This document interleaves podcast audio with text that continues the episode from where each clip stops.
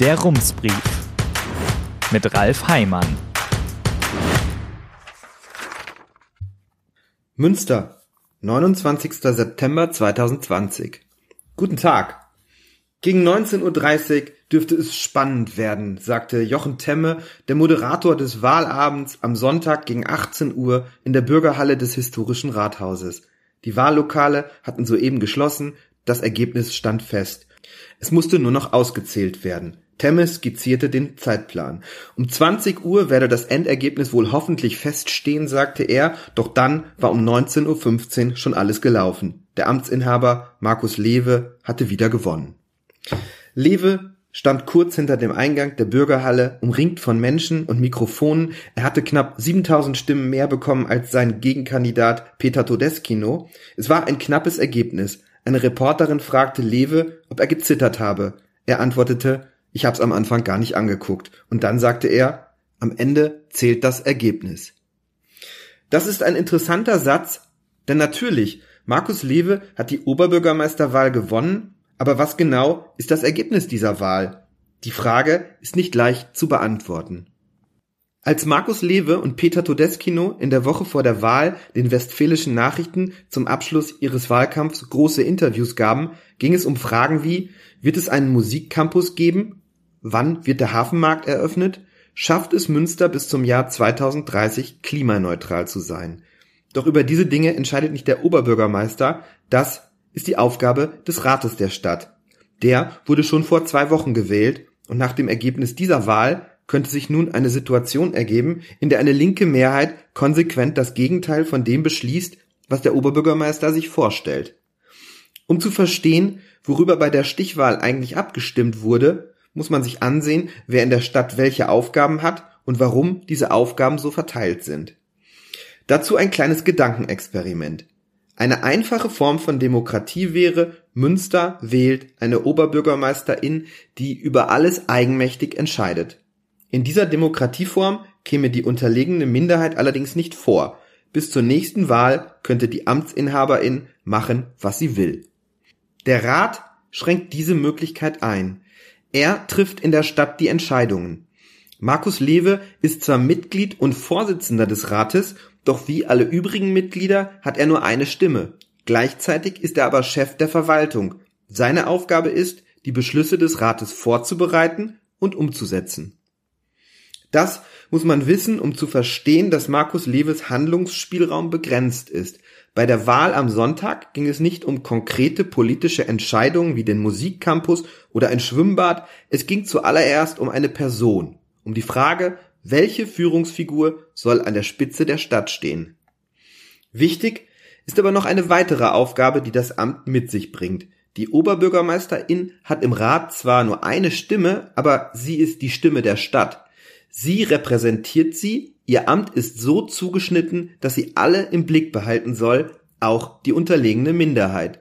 Wenn man so will, hält die Oberbürgermeisterin den Laden zusammen. Sie moderiert, sie vermittelt und sie hat eine wichtige Aufgabe, die nirgendwo niedergeschrieben steht. Sie ist eine Impulsgeberin, die Ideen anregt, Visionen formuliert und Debatten in Gang bringt. Die Wahl zur Oberbürgermeisterin ist daher immer auch eine Entscheidung über die Richtung und dabei spielen konkrete politische Projekte dann doch eine Rolle, denn mit ihnen lässt sich die große Richtung auf kleine Fragen herunterbrechen. In einer Stichwahl werden alle Fragen, die mit dieser komplizierten Entscheidung zusammenhängen, auf zwei Optionen verkürzt. Ja oder nein, schwarz oder weiß wenn man sich den Wahlkampf der vergangenen Wochen angesehen hat, könnte man sagen, in Münster waren die Optionen Veränderung oder Kontinuität. Schaut man nur darauf, wer eine Mehrheit hinter sich vereint, wäre die Antwort, die Menschen haben sich für Kontinuität entschieden. Aber bei so einem knappen Ergebnis blendet diese Deutung eine Hälfte vollkommen aus. Der Satz, am Ende zählt das Ergebnis, ist richtig, wenn es darum geht zu ermitteln, wer eine Wahl gewonnen hat, aber nicht, wenn es darum geht, Erklärungen zu finden. Unser politisches System reduziert komplizierte Zusammenhänge auf einfache Wahlentscheidungen, aber es gibt den Menschen die Möglichkeit, eine mehrdimensionale Auswahl zu treffen. Sie können mit ihrem Kreuzchen auf dem Wahlzettel nicht nur mit Ja oder Nein antworten, sondern durch die Kombination von mehreren Wahlen auch mit Ja aber. Das ist in diesem Fall passiert. Bei dieser Wahl haben mehr Menschen Ja zu Markus Lewe gesagt als zu seiner Partei. Lewe hat eine Mehrheit, eine konservative Politik, unter dem Strich keine. Aber auch das ist ein trügerisches Ergebnis, denn wenn man näher heranzoomt, stimmt dieses Ergebnis nicht mehr. In den Außenbezirken hat eine konservative Politik eine sehr deutliche Mehrheit. Hier hat bei den Ratswahlen fast überall die CDU gewonnen und so war es auch bei der Stichwahl am Sonntag. Die Grünen kamen nur in Gievenbeck, Nord und Süd und in Sentrup auf über die Hälfte der Stimmen. In der Innenstadt gewannen sie mit Ausnahme des Wahlbezirks Duisberg, wie auch schon bei der Ratswahl, überall.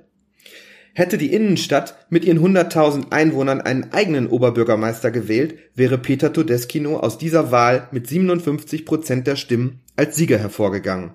Hätten die Außenbezirke sich auf einen Kandidaten einigen müssen, wäre Markus Lewe mit deutlich über 60 Prozent der Stimmen gewählt worden. Man kann nun nach Erklärungen dafür suchen, dass Peter Todeskino die Wahl nicht gewonnen hat, obwohl das allgemeine Klima für die Grünen doch günstig war. In anderen Städten wie Wuppertal oder Aachen haben ihre Kandidaten sich schließlich durchgesetzt. Warum war das so? Sind die politischen Vorlieben in Münster einfach andere? Lag es am Wahlkampf? Hätte Todeskino Münster Stadtteile mehr in den Blick nehmen müssen? War es falsch, eine so große Organisation wie die Stadtverwaltung mit mehreren tausend MitarbeiterInnen gegen sich aufzubringen? Hätte eine jüngere Frau bessere Chancen gehabt als ein Mann kurz vor dem Ruhestand? Für das konkrete Wahlergebnis könnten Antworten auf diese Fragen aufschlussreich sein. Um das Ergebnis zu interpretieren, sind sie nicht wichtig. Auf dem Papier gibt es einen Wahlsieger, aber die eigentliche Aussage der Stichwahl und auch der gesamten Kommunalwahl ist, durch die Stadtgesellschaft geht ein Schnitt ziemlich genau durch die Mitte. Die dominierenden politischen Vorstellungen in der Innenstadt und im Umland Münsters unterscheiden sich deutlich. Was könnte die Ursache sein? Es könnte daran liegen, dass die Probleme, die Veränderungen notwendig machen, in der Stadt sichtbarer sind als in ländlicheren Gebieten. Der überteuerte Wohnraum, der Verteilungskampf zwischen dem Rad- und dem Autoverkehr, der Lärm auf den Hauptverkehrsstraßen, das alles dürfte in der Innenstadt gegenwärtiger sein als zum Beispiel in Hiltrup. Es könnte sein, dass es Menschen mit konservativen Wertvorstellungen eher in die Stadtteile zieht, weil zu ihren Lebensmodellen eher ein Haus gehört als eine Stadtwohnung eine Erklärung könnte sein, dass es den Menschen in den Stadtteilen überwiegend gut geht und dass sie mit Veränderungen die Sorge verbinden, dass es schlechter werden könnte. Vielleicht ist es auch eine Generationenfrage. Im Hafenviertel und Pluggendorf, wo sehr viele junge Menschen wohnen, erreichten die Grünen fast zwei Drittel der Stimmen. In Hiltrup hatte die CDU einen ähnlichen Stimmenanteil. Gegen diese Erklärungsversuche spräche, in Altenberge, Havigsbeck oder Emstetten dürfte der Altersschnitt deutlich höher sein als im Bahnhofsviertel, auch die Verkehrsprobleme und die hohen Mieten dürften nicht mit denen in Münster zu vergleichen sein, doch auch dort gewannen Kandidaten der Grünen die Bürgermeisterstichwahl. Das könnte daran liegen, dass es bei der Bürgermeisterwahl eben doch vor allem um Personen geht.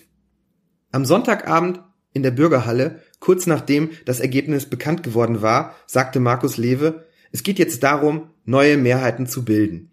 Er sprach auch die an, die ihn nicht gewählt hatten oder die nicht zur Wahl gegangen waren. Zitat, ich bin Oberbürgermeister für alle Münsteranerinnen und Münsteraner, sagte er. Das klang etwas floskelhaft, aber es war in dem Fall ein wichtiger Satz, denn genau das wird entscheidend sein, um zu verhindern, dass der Schnitt durch die Gesellschaft auf Dauer zu einem Graben wird.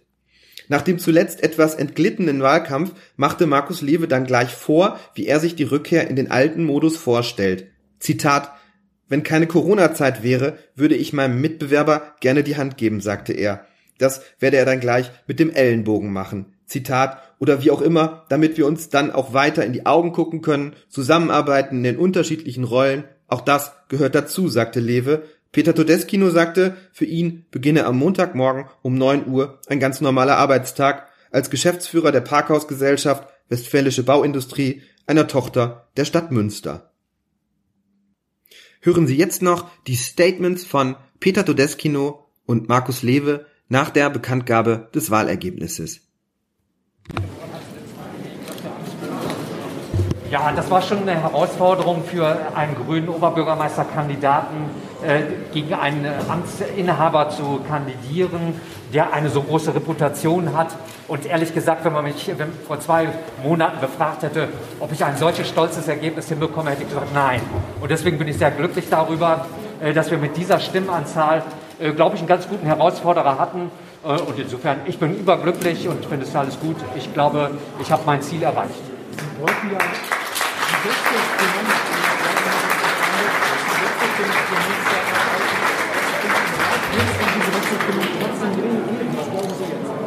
ich habe schon den Eindruck, dass es eine Wechselstimmung äh, gegeben hat. Ähm, äh, die, Ergebnisse sind, glaube ich, sehr eindeutig, äh, dass es erstmals einen Gegenkandidat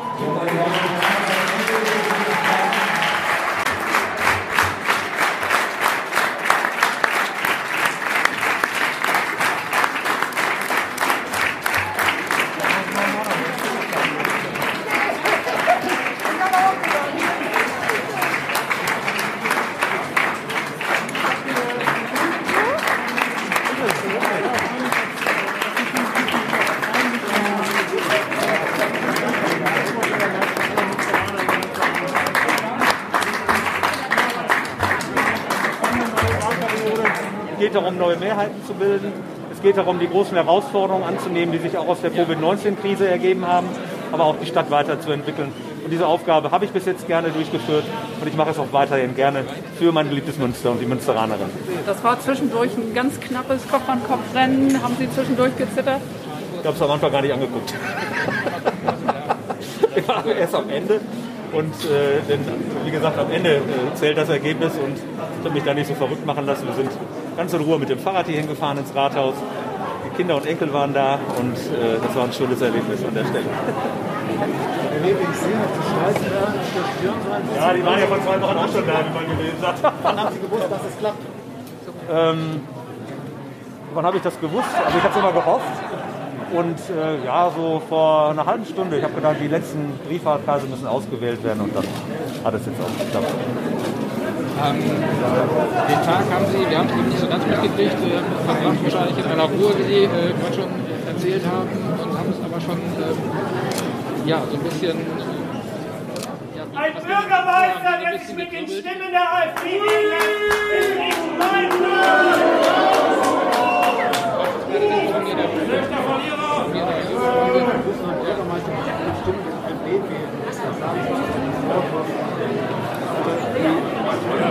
Es war immer gut, dass wir der AfD in Münster nie die nötige Bedeutung geschenkt haben. Und das hat auch dazu geführt, dass sie keine Bedeutung hat. Daran habe ich mich gehalten. Und dieses vergiftete Angebot, das im Juli mal von denen äh, an mich oder an die Wähler gegeben wurde, habe ich bewusst ignoriert, weil es gut ist, so einen Blödsinn erst gar nicht äh, anzupacken und man der AfD gar nicht die Besonderheit gibt, die sie hat. Sie bleibt in Münster unbedeutend. Dafür bin ich auch angetreten oder stolz darauf, dass die AfD bei uns nichts zu sagen hat. Okay, nochmal Glückwunsch an den alten und neuen Uhr. Das ist schön, Dankeschön, vielen Dank. Herr ja, es wird erstmal gefeiert und nochmal Dankeschön gesagt. Es haben so viele, es haben so viele unterstützt, es haben so viele mitgeholfen. Und äh, das ist nie alleine ein Werk, bei meiner Frau, meiner Familie, aber eben auch ganz viel aus dem Team Lebe, die geholfen haben. Und denen bin ich auch unglaublich dankbar für. Und diesen Dank möchte ich gleich auch nochmal zum Ausdruck bringen. Ja, wir haben bis zum Schluss äh, ordentlich gekämpft. Ähm, ist auch für mich das Neuland eine Stichwahl. Äh, sie spitzt sich sehr stark zu. Es ist gut, dass es jetzt auch zu Ende ist. Und ich werde ihn gleich hoffentlich noch sehen. Und äh, dann werden wir weiter äh, in den unterschiedlichen Rollen die Aufgaben in dieser Stadt wahrnehmen.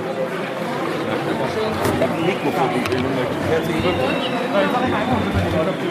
So, liebe meine Damen und Herren, liebe Bürgerinnen und Bürger, hier spricht Markus Lewe, der sich ganz herzlich bei Ihnen bedankt, bei den Bürgerinnen und Bürgern dieser Stadt, die mir das Vertrauen geschenkt haben, eine weitere Wahlperiode als Ihr Oberbürgermeister zur Verfügung zu stehen. Und ich sage das bewusst.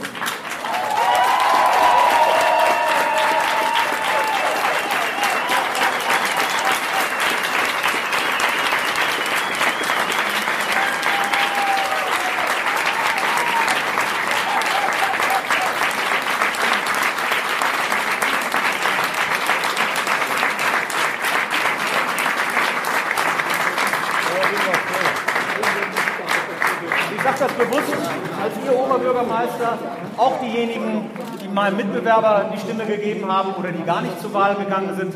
Ich bin Oberbürgermeister für alle Münsteranerinnen und Münsteraner.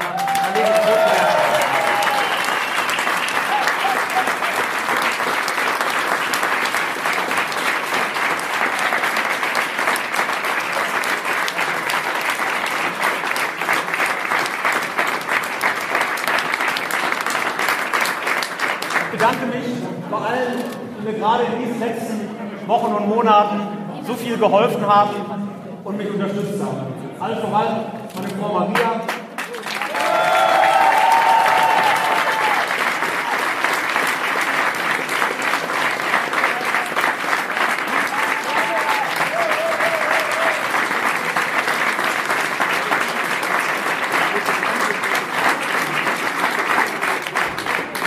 aber auch ein ganz starkes Team, ein Team Lewe, die Tag und Nacht unterwegs waren und sich eingesetzt haben, Kontakte gesucht haben, Gespräche mitgeführt haben. Auch das ist eine große Leistung gewesen. Diesem Team Lewe möchte ich ganz, ganz besonders heute Abend danken. Lea, Jonas, vor allen Dingen auch Matthias und allen anderen auch, die ich gerade nicht nennen kann. Danke an euch.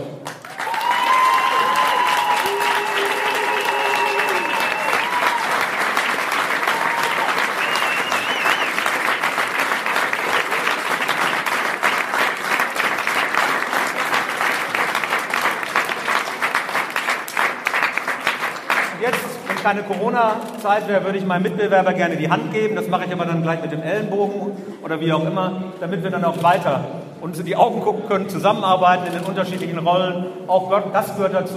Ich finde, wir haben in Münster eine politische Kultur, die sich Gott sei Dank in mancher Hinsicht von anderen Kulturen deutlich unterscheidet.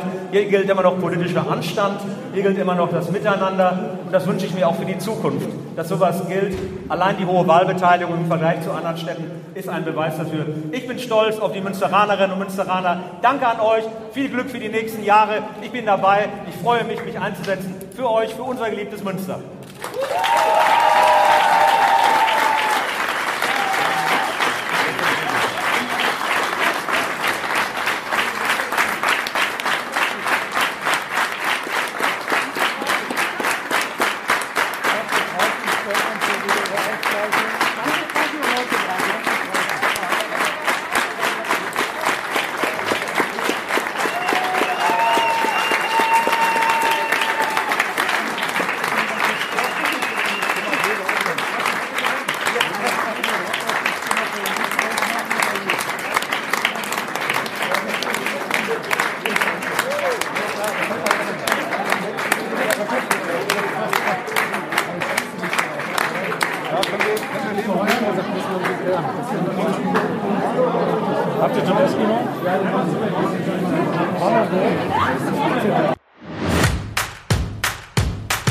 Der Rumsbrief.